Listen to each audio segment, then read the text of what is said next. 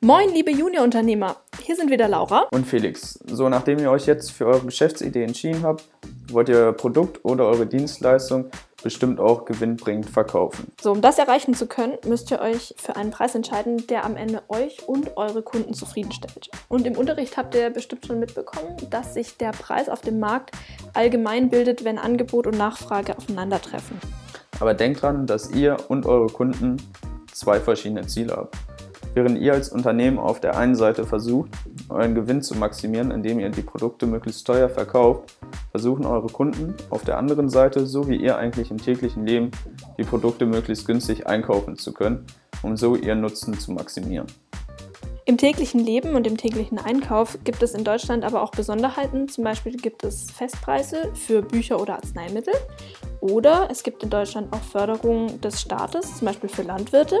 Das nennt man dann Subventionen. Auch ihr als Schülerfirma könnt eine gewisse Art von Subvention nutzen. Indem ihr zum Beispiel eine Abmachung mit dem Förderverein der Schule oder der Stadt habt und ihr so dann für jedes verkaufte Produkt nochmal einen Euro oder zwei Euro zusätzlich bekommt. So, aber erst einmal müsst ihr euch für einen Preis entscheiden. Macht euch im ersten Schritt am besten ein realistisches Bild von allen Kosten, die im Juniorjahr auf euch zukommen könnten. Im Juniorjahr sind das klassischerweise die produktabhängigen Materialkosten, wenn ihr ein Produkt herstellt, die Lohnkosten für eure Mitarbeiter und die ganzen Abgaben an Junior. Nicht zu vergessen sind dabei auch weitere Kosten, die man vielleicht auf den ersten Blick nicht unbedingt betrachtet, wie für eure Jahreshauptversammlung oder mögliche Messeauftritte bei einem Landeswettbewerb. Das klingt jetzt alles vielleicht ein wenig theoretisch und abstrakt und deshalb haben wir euch ein kleines Beispiel vorbereitet. Wir sagen jetzt einfach mal, ihr wollt Jutebeutel kaufen, bemalen und wieder verkaufen. Ein Jutebeutel kostet beim Einkauf ca. 1 Euro. Die Farbe, die ihr benötigt, um einen einzigen Jutebeutel zu bemalen, kostet ca. 50 Cent. Somit habt ihr Gesamtkosten in Höhe von 1,50 Euro für eure Rohstoffe.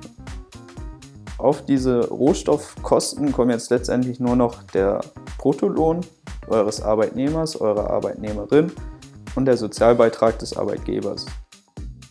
Wir nehmen jetzt einfach mal an, euer Arbeitnehmer, eure Arbeitnehmerin braucht eine volle Stunde, um den Jutebeutel zu bemalen. Da der Stundenlohn bei 50 Cent liegt, kostet diese Bemalung des einen Jutebeutels euch 50 Cent. Der Sozialbeitrag des Arbeitgebers liegt bei 10% des Bruttolohns eurer Arbeitnehmerin, eures Arbeitnehmers, somit bei weiteren 5 Cent. Ihr habt jetzt 2 Euro und 5 Cent Kosten pro Jutebeutel. Dann sagen wir spontan, setzt ihr einen Verkaufspreis von 3 Euro auf einer Juniormesse zum Beispiel an. Das bedeutet, ihr macht pro verkauftem Jutebeutel einen Gewinn von 95 Cent.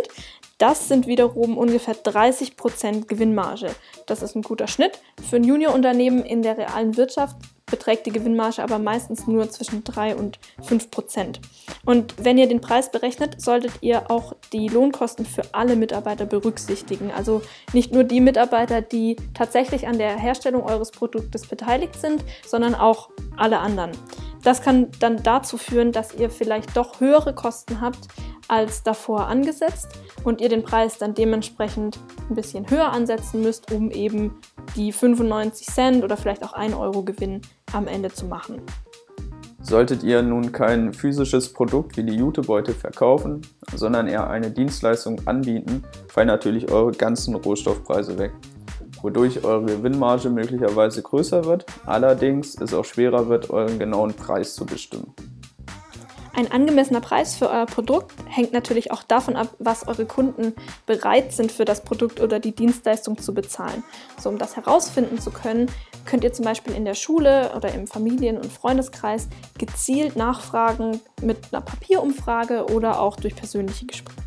Zur groben Orientierung könnt ihr auch gerne etwas Betriebsspionage betreiben. Das bedeutet, ihr schaut euch eine aktuelle oder eine alte Schülerfirma eurer Schule oder eurer Stadt an mit einem ähnlichen Produkt und betrachtet einfach mal deren Preis. Wir drücken euch natürlich die Daumen, dass ihr euch für einen Preis entscheiden könnt, der dann am Ende sowohl euch als auch eure Kunden zufriedenstellt. Und wir würden uns riesig freuen, eure Produkte, die dazugehörigen Preise und natürlich euch im nächsten Jahr bei den Landeswettbewerben und den Juniormessen kennenlernen zu können. Dort könnt ihr uns dann auch gerne Feedback zu den Podcasts geben.